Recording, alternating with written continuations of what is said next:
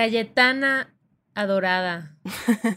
Cayetana de los mil soles. Y Cayetana de... las 150 revoluciones. Güey, ya, párenle. Pero uno sigue avanzando, güey. Uno sigue pedaleando, este. Trabajando. Echándole ganas, ¿no? Gozando, gozando. Pero lo que sí es que ya hay que tomar vacaciones. Siento que estoy, o sea, mi cuerpo ya me está dando las señales de te la estás mamando. O sea, sabes cuando ya te empieza a temblar el ojo, cuando ya tienes el calambre en el cuello y es como, hmm. Es que fue un año, un año rudo, güey. Pero ya, ya estamos del otro lado. Bienvenidos a Corriendo con Tijeras. Un podcast con dos gurús de nada. Yo soy Ale Gareda. Y yo soy Cayetana Pérez. Y el día de hoy, Cayetana, tenemos invitada. Tenemos invitada, invitada personal, invitada VIP. Así es. Porque ella ha formado parte de mi grupo de contención durante este año. Ya más adelante les platicaremos por qué. Pero Lore, por favor, preséntate con nuestra audiencia. Mm. Muchas gracias Cayetana por la invitación y Ale también por abrir este espacio. Yo soy Lorena Aranda em, y bueno, yo soy nutrióloga, especialista en desórdenes de la conducta alimentaria. Em, trabajo con una práctica que se llama mindfulness, alimentación conectada, una forma de, ampliar la visión para mejorar o, sí, para, para voltear a ver nuestra relación en torno al cuerpo, en torno a la comida. Y pues esa soy yo, una una persona igual que ustedes, una persona que come, una persona que también vive en un cuerpo y que, y que reconoce que las relaciones con la comida y con el cuerpo pueden ser tormentosas, pero que, como con cualquier relación eh, tormentosa se puede trabajar, se puede sanar. Y creo que no hay nada en esta vida que me genera más, más pasión que poder acompañar esos procesos de sanación y de liberación tanto corporal como alimentario. Creo que esa soy yo. me encanta, me encanta. Y digo que es una invitada VIP porque pues este año ya, pues ya más o menos un año, ¿no? Un poco, este, noviembre del año pasado, que Lore y yo, este, cruzamos caminos gracias al internet porque pues creo que es como, siento que ha sido un tema que he querido hablar acá con el, en, este espacio, justo también con Ale. Ale lo he compartido con ella, llevo más de, pues ya bastantes años, como más de cinco años, eh, con un desorden alimenticio que es bulimia y que este año, eh, pues quiero compartir un poco como mi historia porque quiero que, pues porque sé que hay muchas personas allá afuera, ¿no? Muchas eh, que hemos como tratado de buscar solución, ayuda, ¿no? Que hemos tratado de eh, pues buscar varios caminos eh, en diferentes terapias. Creo que cada, cada proceso es personal y que también es muy, pues sí, es un proceso, es un camino como muy individual, pero que me gustaría igual, o sea, que les agradezco que me acompañen en, en, este proceso. Estoy como mucho más nerviosa de cualquier otro episodio porque para mí es algo súper personal, algo que me costó personalmente mucho trabajo aceptar, ¿no? Que muchas veces pensé que ya yo iba a ser, ¿no? La, que iba a ser bulímica ya toda mi vida, que no iba a poder tener una relación sana con la comida, que pues muchas veces quise tirar la toalla, pero pues nunca dejé de, intentarlo y quiero como platicar un poco de mi proceso y más me siento como acompañada y pues un poco contenida, sobre todo por Ale y por, por Lore que conoce mi proceso y que espero que este capítulo les ayude como a todas esas personas y ya voy a llorar. sácalo, sácalo. Este, pues que están pasando por esto, ¿no? Y que espero que esto les, les funcione y que y pues nada, hablemos de, de esto que no hay por qué sentir vergüenza, ¿no? Que no es algo que, que se escoge en la vida, que también me costó muchísimo trabajo, como no sentir vergüenza y aceptar que tenía este trastorno y que pues ahorita para mí es como ya estar como del otro lado y poder sentirme tranquila como de compartirlo y, y pues nada, esperemos que, que les ayude a, a quienes estén allá afuera y Pues primero, Lore, queríamos este, platicar contigo de por qué decidiste especializarte en, bueno, tenemos como una duda de, ¿se le llama trastorno o desorden alimenticio o cómo es la forma completa, eh, correcta de, nombrarlo? Propiamente en el manual, em, en el manual hay, hay, un manual que se usa en psicología y en psiquiatría, que es el DSM5, y ahí se le llama trastorno de la conducta alimentaria. Em, recientemente en el DSM5 le habían puesto también trastornos de la ingesta alimentaria. Tiene como, como eh, se puede, o sea, se puede encontrar de diferentes formas. Debo decir que yo de manera sutil le llamo desorden, porque la palabra trastorno me suena muy, muy fuerte. Como agresiva, ¿no? Exacto, exacto, como tienes un trastorno, no sé, me suena muy fuerte, pero son tecnicismos y desorden de la conducta alimentaria también es, es adecuado. Eh, se consideran trastornos de la conducta alimentaria y no trastornos alimentarios, porque el término conducta, o sea, y la conducta es lo que está alterado. Es lo que está mm, desordenado, digamos. O sea, no es la alimentación en sí, sino es la conducta frente a la alimentación. Entonces, lo podemos encontrar así. Ah, buenísimo. ¿Y por qué decidiste especializarte en esta rama? Ay, mira, pues la realidad es que tengo como varias respuestas a esta pregunta. Y, como que puedo, puedo indagar un poquito en ellas de, formas diversas, como desde quería estudiar medicina, pero quería algo preventivo, y entonces quería nutrición y psicología y demás. Y esa sería como, como la parte técnica y muy de, muy, muy técnica, esa es la realidad. Pero el por qué decidí terminar especializándome en trastornos de la conducta alimentaria al final ha sido porque a lo largo de mi vida, como decía en un, en principio, yo también soy una persona que vive en un cuerpo y, yo tampoco, o sea, creo que, creo que todos nacemos sintiéndonos seguras en nuestro cuerpo, así nacemos, pero creo que para la mayoría de las mujeres, y voy a hablar en, mujeres, aunque cada vez se expande más hacia los hombres, y, y también hacia, hacia, las personas cuyo género no, no está definido, creo que vamos creciendo con ciertas inseguridades en el cuerpo que donde hay, o sea, en la sociedad hay como mucho juicio y vamos introyectando ese juicio. Y, y, si bien yo nunca desarrollé un trastorno de la conducta alimentaria, sí fui una persona que tuvo inseguridad en su imagen corporal. Y, lo cual tuvo un impacto en su relación con la comida, ¿no? Donde, de nuevo, insisto, no tuve un trastorno en la conducta alimentaria, nadie me lo diagnosticó nunca, pero sí tenía una relación con la comida de me pongo a dieta, que empiece el lunes, el domingo me atasco, el lunes la paso muy mal, el martes la rompo y el miércoles me siento súper frustrada porque no terminé la dieta. Y me siento mal, me siento, siento que no soy capaz, eh, mi autoestima se va al piso como en una constante donde sentía que había mucho sufrimiento, como en, esa historia, e insisto, donde no había un trastorno de la conducta alimentaria.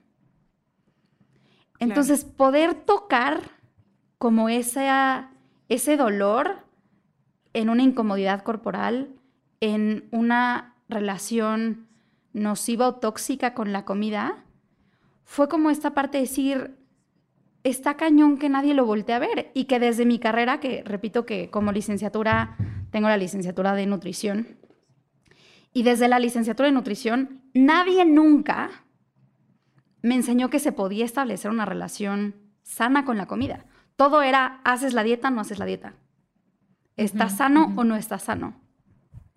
Y nadie nunca te explica que en esas dietas que, que fomentamos desde la nutrición tradicional, podemos estar estableciendo una relación muy negativa con la comida para nosotros y para con nuestros pacientes.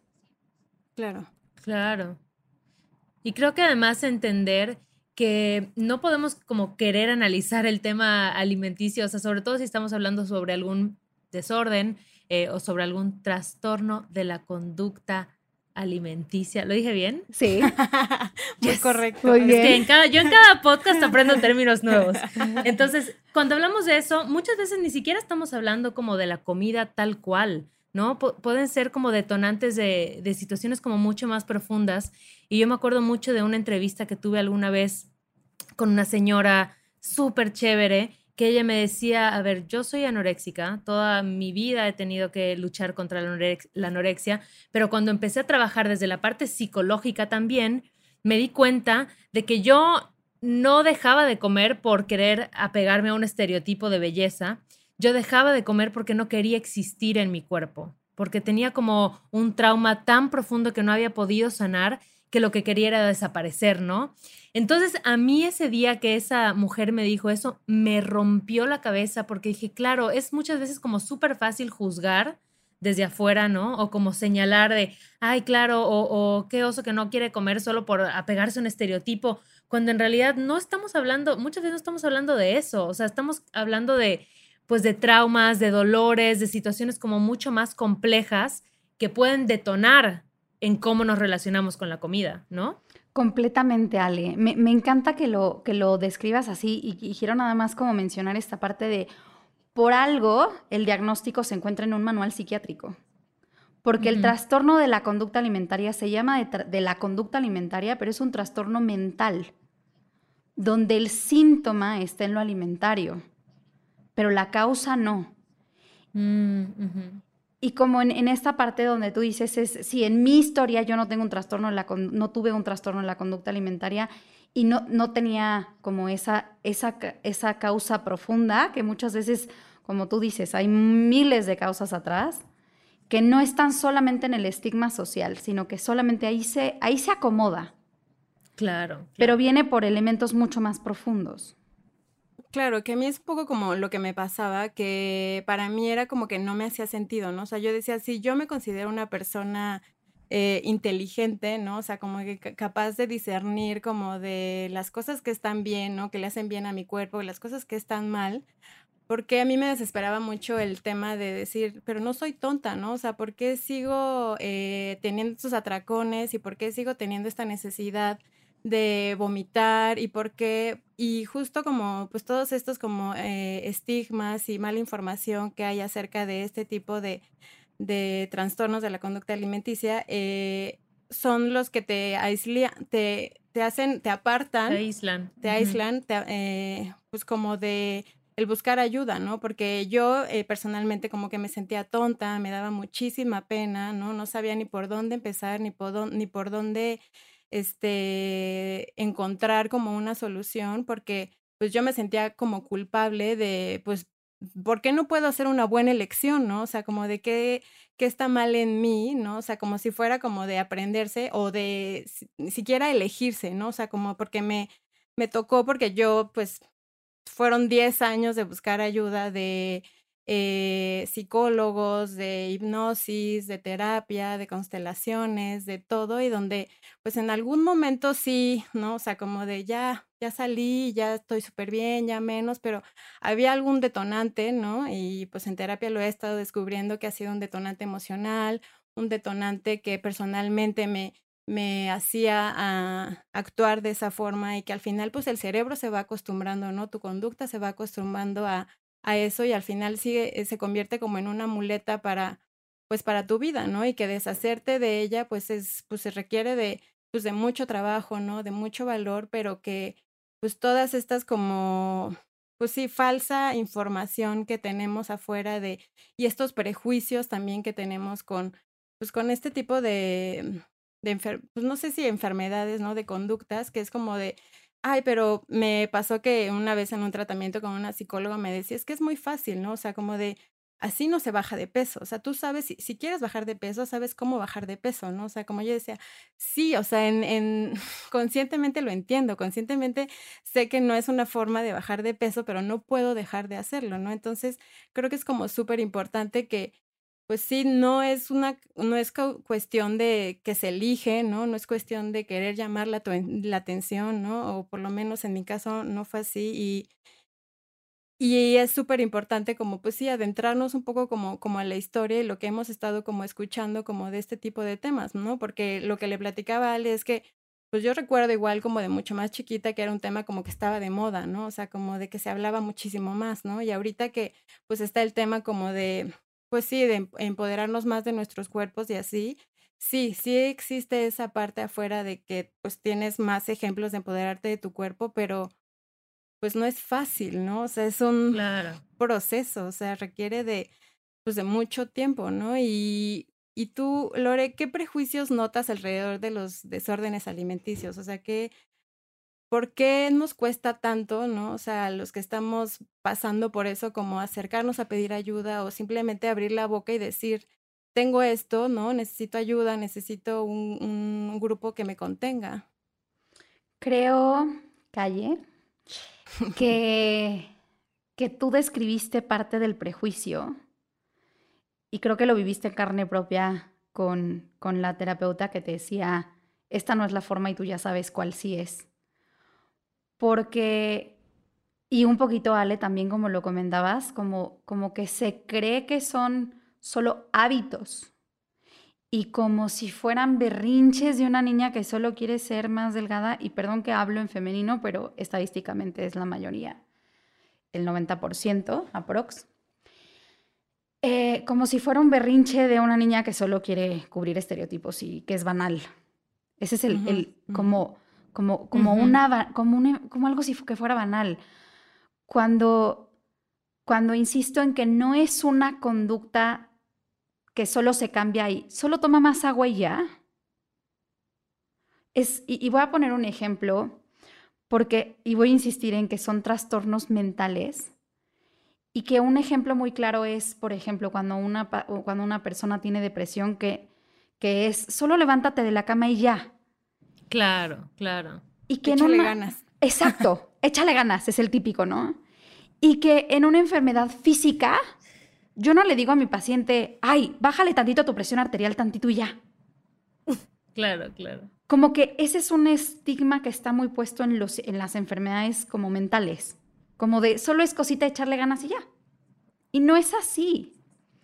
Entonces, creo que esa es una de las cosas que, es, que ese es uno de los estigmas más, más firmes o que está más puesto en los trastornos mentales en general y que además es muy similar a la adicción que es solo deja de tomar, solo deja de fumar, solo deja de consumir.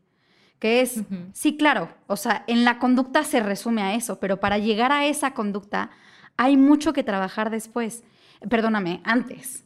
Y, y hay una parte que me encanta que estás diciendo, Calle, del tema de la muleta, porque yo siempre lo pongo con ese ejemplo, donde es entender que, que cuando algo se está moviendo en nuestra vida, usamos los recursos que tenemos. Y para algunas personas, atracarse es un recurso que le puede salvar la vida. Y que la puede sacar de una depresión profunda o de un ataque de ansiedad terrible o de detonar algo mayor a nivel psiquiátrico.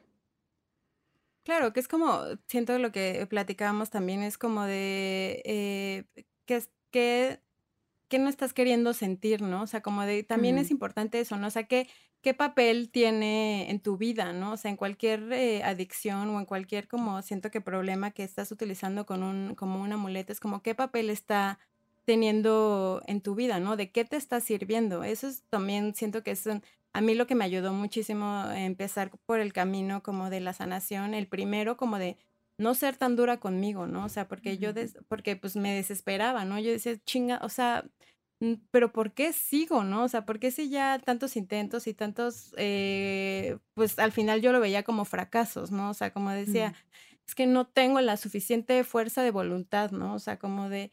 Y todo esto como que siento que se va convirtiendo en una bola de nieve porque ya es, pues ya mejor no como, ¿no? O sea, en, en mi caso era como de, si ya y lo más cabrón es que en, en este como proceso, como en, en, terapia, es como tu cuerpo es tan sabio, ¿no? Y la naturaleza es tan sabia que no te va a dejar morir tan fácil, ¿no? O sea, como de que no te va a soltar y que te va a seguir pidiendo alimento porque necesitas alimento para vivir. Entonces, qué importante creo es sanar esa relación. Yo creo que todo sanar esa relación que tenemos con los alimentos porque los alimentos son los que nos mantienen con vida, ¿no? Yo pensaba mucho como, pues el tema, porque pues sí, lo veía yo como, como una adicción, yo decía, pues es que, para los alcohólicos es como de, bueno, no te metas en una cantina, ¿no? O sea, o aléjate del alcohol, ¿no? O sea, como de, igual las drogas, ¿no? O sea, como de, pues, aléjate de las drogas. Pero yo decía, pero ¿cómo me voy a alejar del alimento si es lo que me va a mantener con vida, ¿no? O sea, en realidad necesito sanar esa relación porque si no me voy a morir, ¿no? Mm, Completamente. Y como en este, en este mismo ejemplo donde, donde tu muleta te salvó de algo, no te vas a deshacer de tu muleta si no tienes otra cosa de dónde agarrarte. Y ahí es donde la terapia profunda se tiene que hacer, ¿no? Donde se tiene que trabajar el, el, de qué te está sirviendo esta conducta que en tu cabeza en algún momento fue, si no soy tonta, ¿por qué me estoy haciendo algo tan dañino? Y es que, es que no, es que fuiste tan lista que usaste lo que tenías en esos momentos. Pero para poderlo soltar no es solo, pues deja de hacerlo y ya. Es, descubro qué otra cosa puedo hacer para poder soltar la otra. Total. Lorena, dijiste un dato que, em, digo, de eso del 90% de las personas que tienen un trastorno de la conducta alimenticia. Estoy muy orgullosa de mí.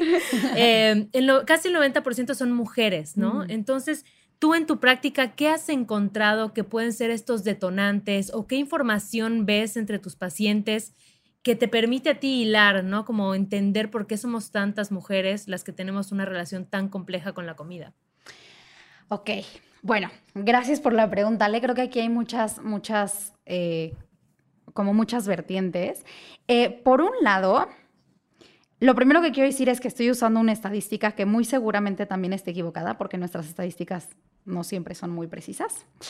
Y, creo que hay una dificultad grande para diagnosticar a los hombres, ya que eh, em, así como hay más, hay, hay mucho estigma hacia el cuerpo femenino, como que hay mayor estigma hacia el hombre que tiene un trastorno de la conducta alimentaria. Mm, y también es más difícil identificarlo porque hay una mayor tendencia en los hombres a que sea generar músculo más que una pérdida de peso. Ok. Y tristemente en esta cultura en la que vivimos del culto a la delgadez y, y al cuerpo, está muy normalizado. Entonces es difícil como, como diferenciar dónde en un hombre está habiendo un trastorno de la conducta alimentaria y, o dónde solamente le gusta mucho hacer ejercicio y, entre comillas, comer muy saludable. Y lo pongo entre comillas porque es cuestionable decir qué es eso, ¿no? Entonces, por un lado, creo que la estadística es difícil identificarla, eh, porque, por ejemplo, esto ha cambiado, pero antes en anorexia un, un elemento que era para marcar y reconocer anorexia, por ejemplo, era que a la mujer le baja, o sea, tuviera la menstruación o no. Ahorita ya no. Y qué bueno que ya lo quitaron, porque antes una, yo, yo veía pacientes que, les, que tenían la menstruación, pero que habían perdido peso, que tenían pánico a subir, que tenían una restricción terrible, pero como sí tenían la menstruación, no se consideraron anorexia. Entonces, entonces no entraban entre dentro de la estadística. ¿no? Entonces eso ya ha cambiado, por suerte, pero no se ha actualizado mucho la estadística en general. Okay. Entonces eso para empezar. Sin embargo, hay muchas, o sea, al final hay muchísima presión al cuerpo femenino, y digo femenino y no de mujer, porque también es, hay mucha presión y violencia de género ahí. Y porque hay mucho arraigo en el machismo, ¿no? Hacia el cuerpo femenino. Y repito, el, cuerpo estereotipado de la mujer. Entonces, hay mucha presión en torno a eso, mucho, mucho machismo como sutil dentro de eso. Y, que además hay, otras, hay otros elementos como, como, por ejemplo, el deseo Em, algo que es, es común en los trastornos de la conducta alimentaria es que haya abusos.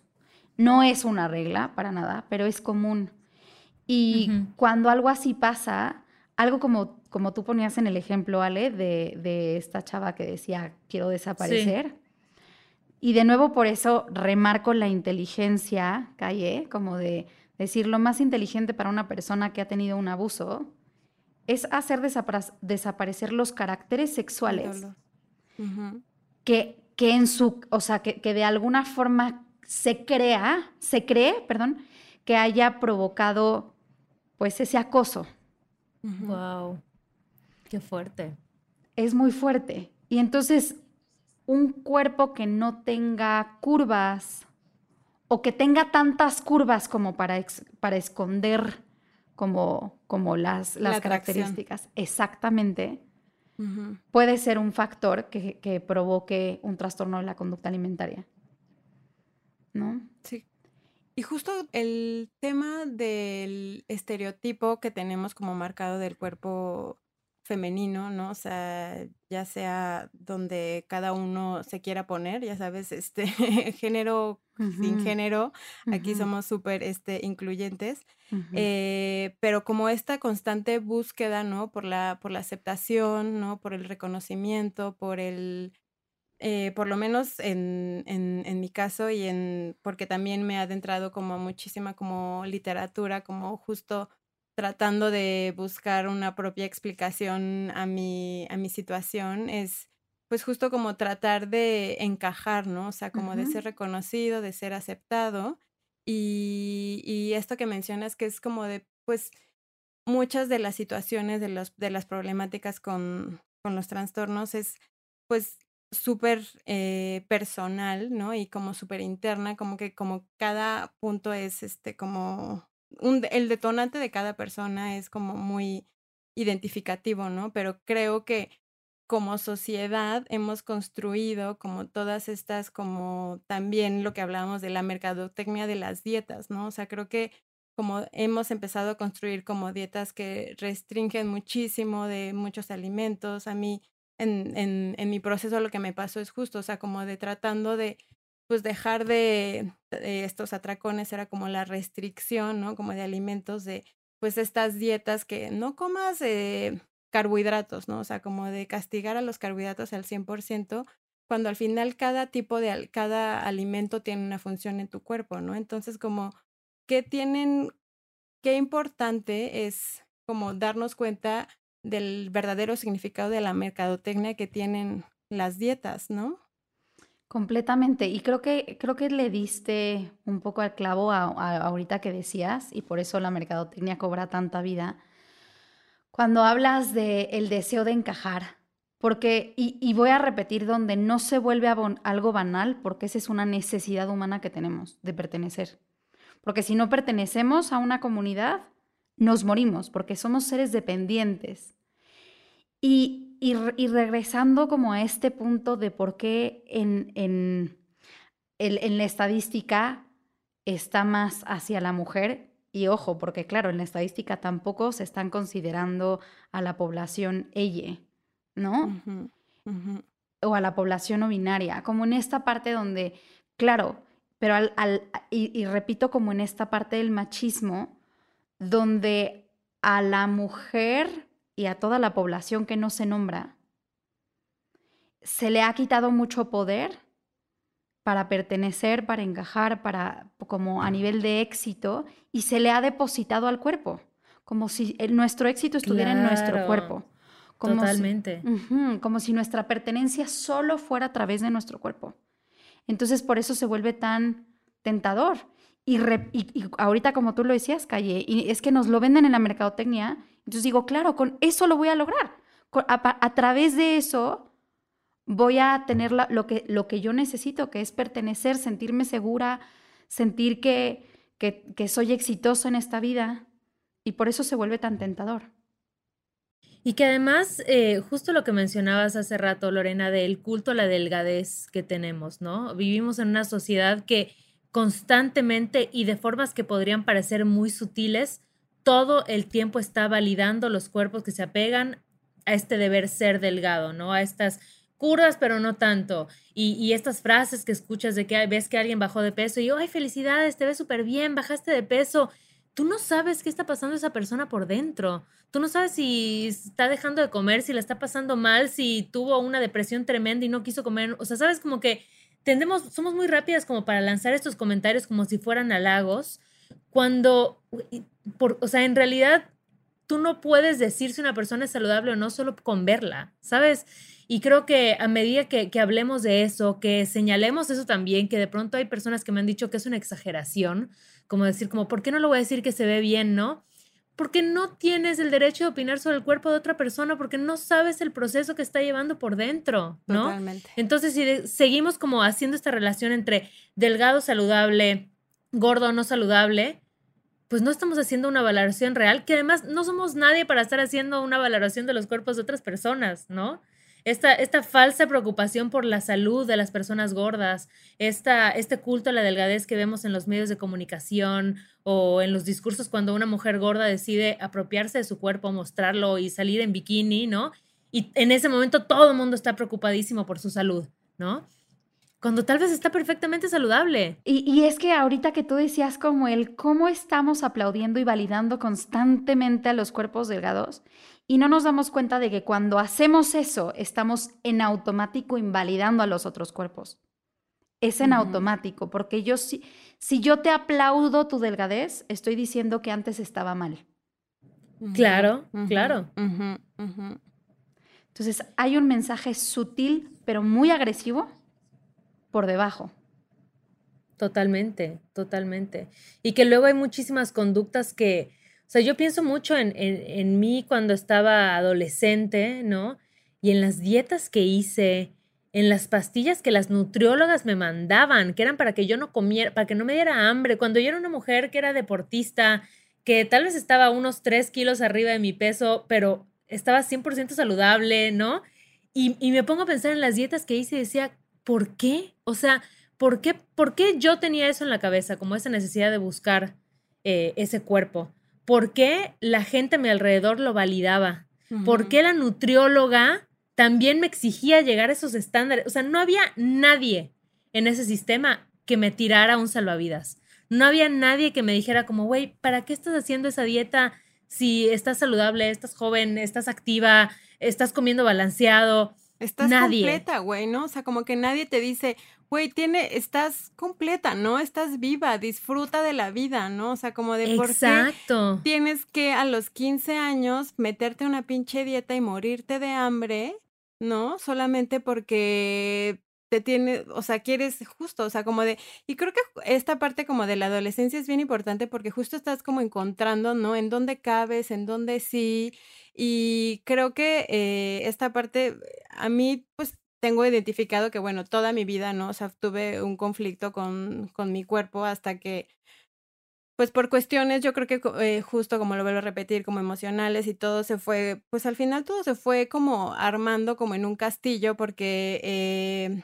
tuve, eh, mi papá falleció de cáncer, entonces desde ahí, eso fue hace 10 años, ¿no? Entonces hace 10 años fue cuando entré a trabajar como este negocio de las revistas, ¿no? Cuando fui a mi primera sesión de fotos en donde por primera vez en carne propia vi a modelos, donde vi artistas, en donde vi cuerpos hegemónicos, en donde decía, wow, qué cabrón, ¿no? O sea, como de si ella está así, yo puedo estar así, ¿no? O sea, como de, eh, siento que en algún sentido, como dedicarme tantos años como a esta industria, que era que también lo que lo que hablamos en otro episodio, como que empezó a crear una imagen de una mujer exitosa, ¿no? Para mí, que, que fue lo que empezó a construir y que fue lo que empezó a alimentar mi propio eh, desorden, que era como de, pues estoy yendo al camino del éxito, ¿no? Porque el camino del éxito es ser una mujer delgada, ser una mujer atractiva, ser una mujer guapa, porque pues yo estaba adentro de esa industria, yo alimentaba esa misma industria, yo eh, metía Photoshop a modelos impresionantes, ¿no? Cuando yo también presenciaba en las sesiones de foto en donde estaba el catering y todo mundo, los hombres se atascaban el catering y las mujeres entre la lechuga, entre las modelos que no veías nada más que tomaban agua, era como un mundo de locos, ¿no? O sea, como que siento que ahora que y, y, también siento que todo este proceso se fue, se fue dando así, ¿no? O sea, como de poder también ahorita, y creo que también fue lo que mucho me empoderó, como hablar de esto, era como tanto pedí yo como una sanación en conjunto, ¿no? Que la vida me dio el, maravilloso regalo de alejarme de una industria que también estaba alimentando mi, mi, mi propio desorden y mi propia visión de lo que era de lo que era el éxito, ¿no? Entonces creo que es bien importante, eh, pues sí, poner el foco allá porque siento que se habla y se dice, pero lo que decíamos, Ale, ¿no? O sea, como que sigues viendo lo mismo en Instagram, ¿no? Sigues viendo como el mismo ejemplo de el éxito y lo que tienes que ser y lo que tienes que alcanzar y que yo estando en terapia y estando trabajando en todo esto me, me sigue pues afectando, ¿no? Y, y, y, no es cuestión de, pues creo que sí, o sea, como que decides qué seguir y qué no seguir, pero hay veces que no tienes el control de la información que te llega todo el pinche tiempo, ¿no? O sea, como de, y nadie habla, y como dices, como de, este, de lo que hablan del culto a la delgadez, ¿no? De like y te ves increíble y no sé qué, pues empiezas a llamar, ¿no? La atención. Y yo era justo como en algún punto lo que buscaba, pero en mi propio proceso nunca llegué hasta donde quería estar, ¿no? O sea, porque nunca, no había nada que me iba a, satisfacer porque el pedo no era físico, ¿no? O sea, como del tema no era físico y no iba a llegar y llegué a pesar muy pocos kilos y la verdad es que la pasé muy mal, fue y es una, eh, un proceso como bien solitario, ¿sabes? Porque te vuelves una experta en que nadie se dé cuenta, ¿no? Te vuelves una experta en cubrir tus propios atracones, en cubrir tus propios eh, sesiones de vómito. Entonces, porque puedes ser una persona funcional, ¿no? Puedes seguir yendo a trabajar, puedes seguir yendo con tus amigas, puedes seguir teniendo una relación con tus papás, pero por dentro te estás pudriendo, ¿no? O sea, por dentro no deja, eh, a mí en mi propio proceso es como de, pues me la pasaba dormida, ¿no? Y enojada, eh, deprimida, porque pues cuando te das cuenta lo importante que es la alimentación y lo que le metes a tu cuerpo, lo que te ayuda a dormir bien, lo que te ayuda a tener un estado de ánimo muchísimo más estable, está cabrón, pero tienes que aprender a relacionarte con la comida, que es algo que siento que tampoco nunca nos enseñaron, ¿no? Completamente, y sobre todo porque esta parte donde nos, no nos enseñan, como tú dices, no nos enseñan a tener una relación con la comida. Es como si fuera solo la vía del éxito es a partir de qué tanto te aguantas y qué tan bien, entre comillas, lo haces o qué tan mal, entre comillas, lo haces. ¿No? Cosa que eso no es una buena relación, ¿no? De qué tan bien o qué tan mal hago algo, ¿no? O sea, nos como si fuera un recurso o una herramienta solo para cubrir expectativas externas y no con lo, y no de la forma en la que nos nutre. Y cuando hablo de nutrir, no hablo solo de nutrición física, sino de nutrición emocional, de nutrición mental, de nutrición social, de cómo yo no solo como para nutrir mis huesos, sino para compartir un pastel un día contigo. Claro. Oye, Lore, y justo sobre esa línea, cuéntanos sobre el mindful eating. ¿De qué va? ¿Qué onda? ¿Quién lo inventó? ¿Cómo se come? chiste, de tía, pésimo. come, em, Perdón, lo tuve que hacer. No te preocupes. Eh, la práctica de mindfulness es una, es una práctica milenaria lo que es mindfulness como tal, que en español se conoce como atención plena. Y es como, como que creo que es algo que yo agradezco esta moda, pero es algo que se ha puesto como muy de moda, que es como estar en el aquí y en el ahora, en el momento presente. Pero es una forma de estar en el aquí y en el ahora de manera particular, porque es, es una forma de estar libre de juicio y con una mente abierta y curiosa. Y si eso lo llevamos a la comida, es estar presente con mi alimento libre de juicio, que yo creo que pocas cosas en la vida tienen tanto juicio que la pobre comida y los pobres cuerpos. ¿No? Repito, como en este, esto está bien entre comillas o está mal entre comillas, ya tiene una etiqueta. Y si me lo como, entonces yo estoy bien o yo estoy mal, ¿no? Entonces, entonces desde este lugar es como conectar con el alimento, reconociendo que no hay nada bueno o malo, sino hay hay alimentos que me hacen sentir mejor que otros y que y en cada momento, porque un alimento me puede hacer sentir bien en algún momento y en otro no tanto y a la inversa. Y es que justo eh, siento que en, bueno, dentro de los eh, desórdenes de la conducta alimenticia, si es así, no trastorno, ajá, ya no ajá, sé cómo decirlo Bien, bien, bien, Y- y yo, lo, bien. yo lo resumo a TCA porque así se resume. si lo Ay, Lorena, ¿por qué no nos dijiste al inicio? Lo No, ya. siento. TCA. Nos estaba poniendo a prueba. O sea, todo Exacto, esto fue- exacto, Nos sí, quería llevar este momento para bien decirnos. Exacto. Sí, sí, sí. Ya que se lo saben, le pueden decir Exacto. TCA. ya lo pueden ¿eh? resumir, ya pasaron del Lo examen. siento.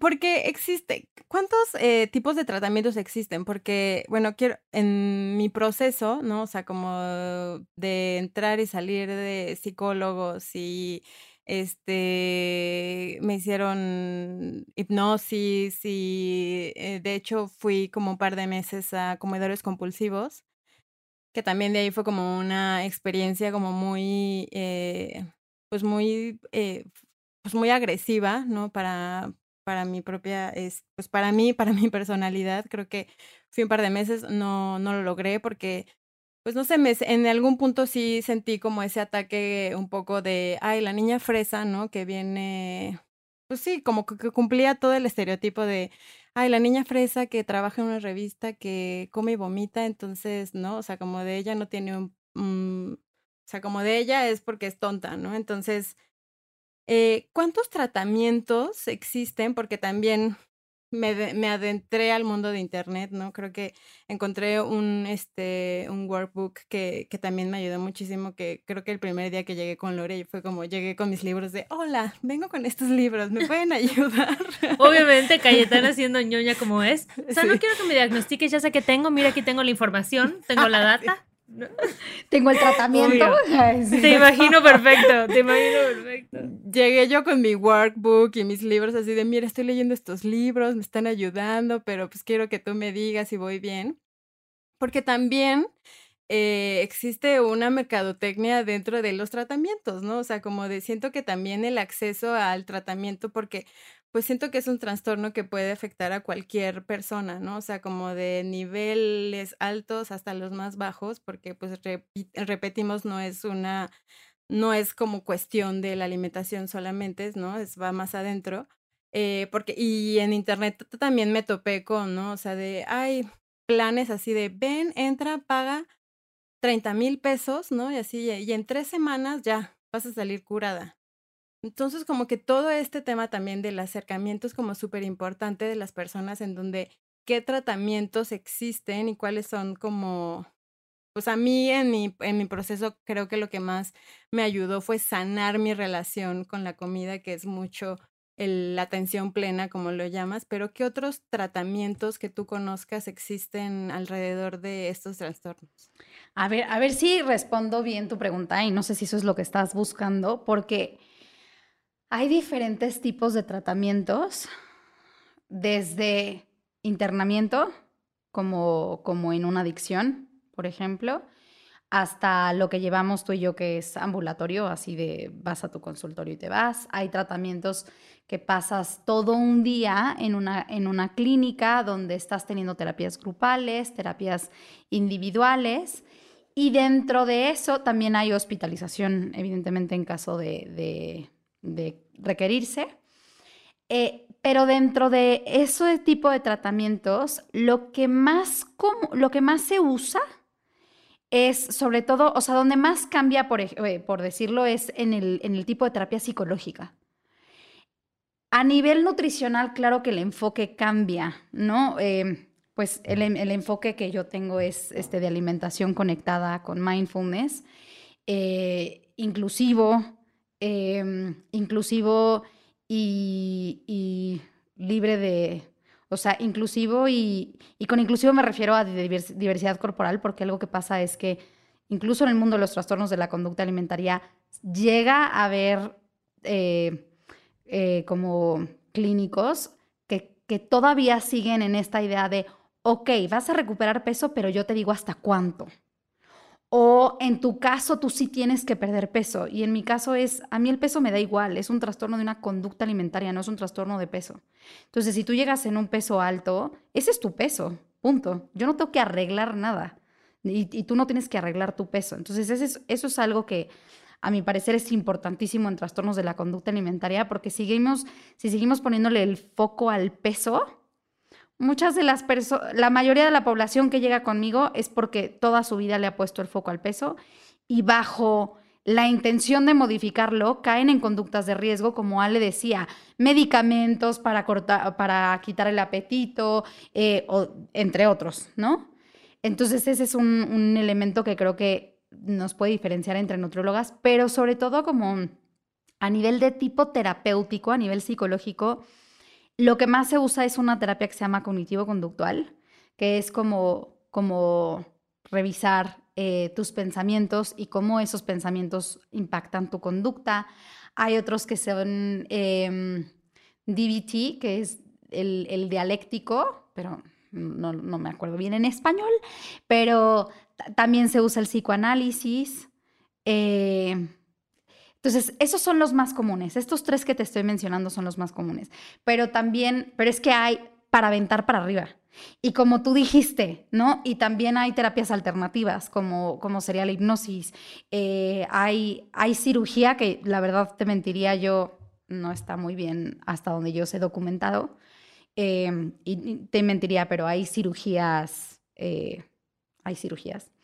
Entonces, como que tratamientos hay para aventar para arriba. No sé si estoy respondiendo tu pregunta y esto era lo que querías. Sí, sí. sí, justo, porque justo como que en mi camino eh, tomé varias terapias, ¿no? O sea, creo que eh, muy, pues, no me funcionaban, ¿no? O sea, como que siento que eh, no, hasta que pues llegué con algo donde pues sí, ¿no? O sea, y ya te juro que era como la última que decía, bueno, ya donde ya había tirado la toalla y dije, bueno, igual y ya tengo que vivir ¿no? Con este trastorno y pues, pero pues el darte cuenta justo que estás haciendo como este daño a tu cuerpo y, y que pues, no sé, desde mi, desde mi lugar yo les diré que pues prueben, ¿no? O sea, como que prueben, pues ahora sí que de todo, ¿no? Si no te está funcionando esto, pues cambia, ¿no? Porque a lo mejor no es para ti. Entonces, como creo que no, pues sí, no tirar la toalla, ¿no? Seguir como en la búsqueda como de tratamientos, de pedir ayuda, de, que yo les puedo decir que, pues que se sale, ¿no? O sea, que es un proceso eh, para a lo mejor algunas personas rápido, algunas personas corto, ¿no? Pero también quién determina el tiempo, ¿no? O sea, quién te dice, ay, muy bien, ya, ya lo lograste, ¿no? Buena alumna, o quién te dice, no, ya te tardaste un chingo. Entonces, pero lo importante siempre es como, como pedir ayuda y qué les recomendarías como a nuestra audiencia, ¿no? Si conocen a alguien o si saben o ellos, eh, ellas, ¿no? O sea, están pasando por, por algo así, ¿qué, ¿qué les recomendarías?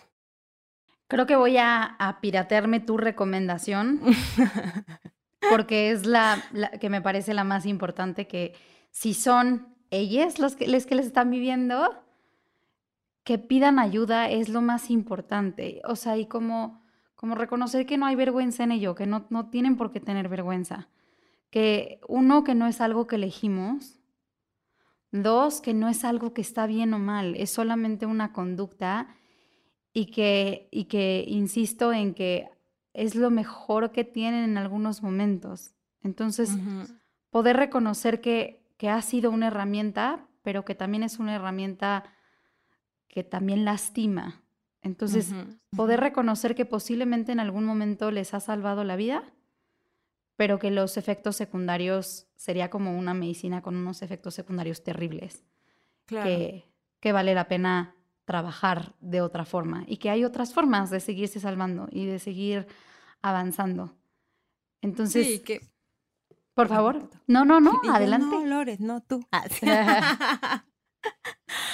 pues nada, creo que eh, yo, este, pues eh, para mí fue como muy pues sí, ¿no? Me tomó muchos años hasta mí reconocerlo, ¿no? Porque pues sí quiero como decir que no fue como un proceso lineal, ¿no? O sea, que también dentro del mismo trastorno era como tenía etapas donde pues según yo iba muy bien y ya estaba mucho más tranquila y luego eh, otra vez venían como estos picos, como de este tipo de comportamientos, entonces eh, nunca, nunca fue como algo, pues sí, me acompañó 10 años de mi vida, ¿no? Creo que me, me ayudó mucho a pues, sobrellevar un poco como pues todos estos temas muy personales de depresión y de cosas que traía arrastrando, ¿no? Que pues ahorita reconozco que digo, ok, ¿no? Sí tuvo su función, ¿no? Este, en ese momento fue una, una muleta que me, me ayudó a seguir, ¿no? Viviendo, a seguir tratando de llevar como una vida este, lo más como estable posible, pero pues siempre como con la incomodidad de saber que me estaba haciendo daño, ¿no? Y que, estaba haciendo para, para complacer, ¿no? Al, al medio que me, que me, que me, que me, pues sí, que estaba alrededor de mí, a la gente que estaba alrededor de mí. Entonces, cuando empecé a hacerme cargo como justo de, de mí, que también, pues te vuelves tu propio adulto, ¿no? O sea, como que te vuelves quien tiene que cuidar de ti, pues eres tú, ¿no? Quien te, quien, quien te debe de poner a salvo eres tú, porque pues ya tus papás hicieron la chamba, ¿no? Bien o mal, hicieron lo mejor que pudieron y ya te toca a ti tomar las propias riendas de tu vida y buscar opciones, ¿no? Buscar opciones y no parar y pues, recordar que todos somos seres humanos, ¿no? O sea, todos tenemos situaciones que a lo mejor nos sentimos incómodos con ellos y que pues no podemos lidiar con eso, pero pues lo importante es como pues estar bien, estar en paz y que al final eh, yo lo veo muy reflejado y justo con mi mamá le decía como de, creo que esto es como una sanación como en conjunto, ¿no? Porque si yo sé que si yo estoy bien, ¿no? O sea, las personas que están alrededor de mí también están bien porque pues eso es un poco como el tema de que todos somos unes, ¿no? O sea, como que todos estamos, todos estamos unidos de alguna otra forma. Entonces, si cada uno puede encontrar como su propia paz, eh, creo que eso también se ve reflejado como a tu alrededor, ¿no? Y que creo que eh, el acercarte a personas que te contengan, el pedir ayuda, ¿no? Que también fue algo que a mí me costó muchísimo trabajo porque pues sí, ¿no? Diez años lo intenté hacer sola, ¿no? y al final, digo, encontré mucha literatura, encontré en mi camino también mucha gente que me ayudó de muchas formas, pero creo que pues la sanación llegó en el momento que tenía que ser y que pues nunca hay un bien, estuvo bien, estuvo mal, pero al contrario, o sea, como que agradezco que mi proceso haya sido así y que también hoy me sienta como con la tranquilidad de, de compartirlo y que que al final yo, o sea, y justo como que mm, minutos antes de grabar yo decía así de, ay, no, pero no, ¿qué van a pensar? ¿Qué van a decir? ¿No? O sea, me van a poner etiqueta, pero pues ahorita les digo que me vale madres, ¿no? O sea, como de creo que toda la paz que siento conmigo y la conexión que siento conmigo y la relación que ahora tengo como con el alimento, ¿no? Que me da vida, que me da paz, que me construye, que me hace estar viva, es algo que agradezco y que no, cambiaría por absolutamente nada y que muchas gracias Lore por, por haber venido con nosotros. No sé si quieras agregar algo más. Al contrario, de verdad gracias y, yo agradezco doblemente porque, eh, porque yo sé que abrir esto es algo que requiere mucha valentía y mucho cariño, no solo a ti, sino a tu gente que te escucha, ¿no? Porque creo que es un regalo enorme. Eh, como ser ejemplo de cómo esto no, no tiene por qué ser algo vergonzoso y por qué no tendría que estar en la sombra y por qué tenemos que, que dejar de hacerlo como si fuera un tabú. Entonces, agradezco que hayas generado el espacio y que seas ejemplo de ello. Compártenos tus redes sociales, donde te pueden encontrar para que te sigan. Eh, claro que sí, advierto que soy poco activa y muy itinerante, pero, pero en Instagram estoy como Lorena, como nutrióloga-lorena-aranda. Y en Facebook como Alimentándote desde dentro por Lorena Aranda. Muchísimas gracias, muchísimas gracias Lore y Calle también. Gracias infinitas por, por abrirte. Creo que esto igual es parte de la sanación y siempre hemos eh, hablado mucho de que somos fiel, fieles creyentes de que sanamos en colectividad. Cuando sana una, sanamos todas. Entonces, gracias por compartir esto. Yo sé que estabas muy nerviosa, te vi sudando frío, pero ahorita estoy segura que te sientes así como nube flotando y sobre todo que va a haber alguien que va a resonar con este mensaje, o sea, va a haber alguien que, que tal vez gracias a esta valentía que tú tuviste de decirlo, también va a decir, oye, ¿por qué estoy sintiendo vergüenza por esto? No voy a pedir ayuda. Entonces, gracias, Calle, por, por este ejemplo tan chingón que nos diste hoy. Ay, no, gracias. Y también gracias por, por el espacio, ah, por aguantarme. Y aquí yo creo que como este fue un episodio especial, hay que pedirle algo a Esteban así loco para el cierre una mezcla de sonidos que nos gustan para. Pero hay que hacerlo sufrir, o sea, hay que hacerlo sufrir. O sea, yo. Algo psicodélico, este, psicodélico del 2021. Yo creo que tiene que ser una musiquita un poco como de motivación personal chafa, ¿no? Así como ochentera. Exacto. Ya había De di la base. Ahora de váyanle agregando ustedes. De video ochentero. así. De video ochentero. Y sí, pues ya, al final todo pasa, todo pasa y hay que seguir adelante, seguir sanando y seguir buscando pues aliades, ¿no? En nuestro camino, que esos aliades también nos acompañan un ratito y están con nosotros y nos aguantan y nos escuchan y qué importante es este tener una red de contención, o sea, la verdad es Aquí que suenan también- los fuegos artificiales, Esteban. Aquí suenan los fuegos. también la vida me, en el momento que lo, eh, lo necesité me lo trajo porque, pues sí, la verdad es que fue una noticia que cuando lo hablé con mi familia y con mis amigas y así, pues todo el mundo se sacó como de en qué momento, ¿no? O sea, como que nadie lo imaginaba y pues también es súper lindo como que pues la gente que te quiere siente, ¿no? Siente tu dolor, siente tu proceso y va a estar ahí. O sea, los que te quieren van a estar ahí y la gente que no, pues, ¿no? Pues, creo que es un buen filtro, así. es un buen filtro ser como eres y sacar toda la luz porque pues, quienes van a estar ahí van a estar siempre. Y muchas Y gracias cerramos con dos. sonido de delfín.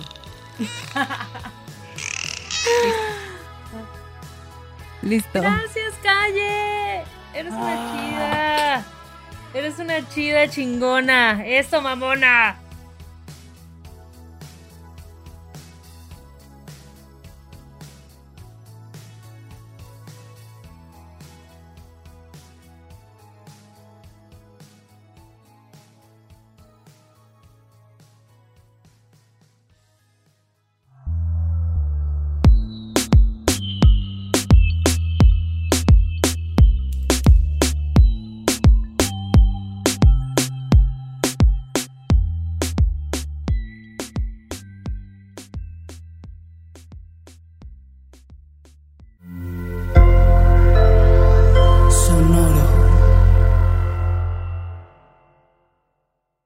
Step into the world of power, loyalty, and luck. I'm gonna make him an offer he can't refuse. With family, cannolis, and spins mean everything. now, you wanna get mixed up in the family business. Introducing The Godfather at ChumbaCasino.com. Test your luck in the shadowy world of The Godfather slot. Someday, I will call upon you to do a service for me. Play The Godfather now at ChumbaCasino.com. Welcome to the family. No purchase necessary. VGW Group. Void where prohibited by law. 18 plus. Terms and conditions apply.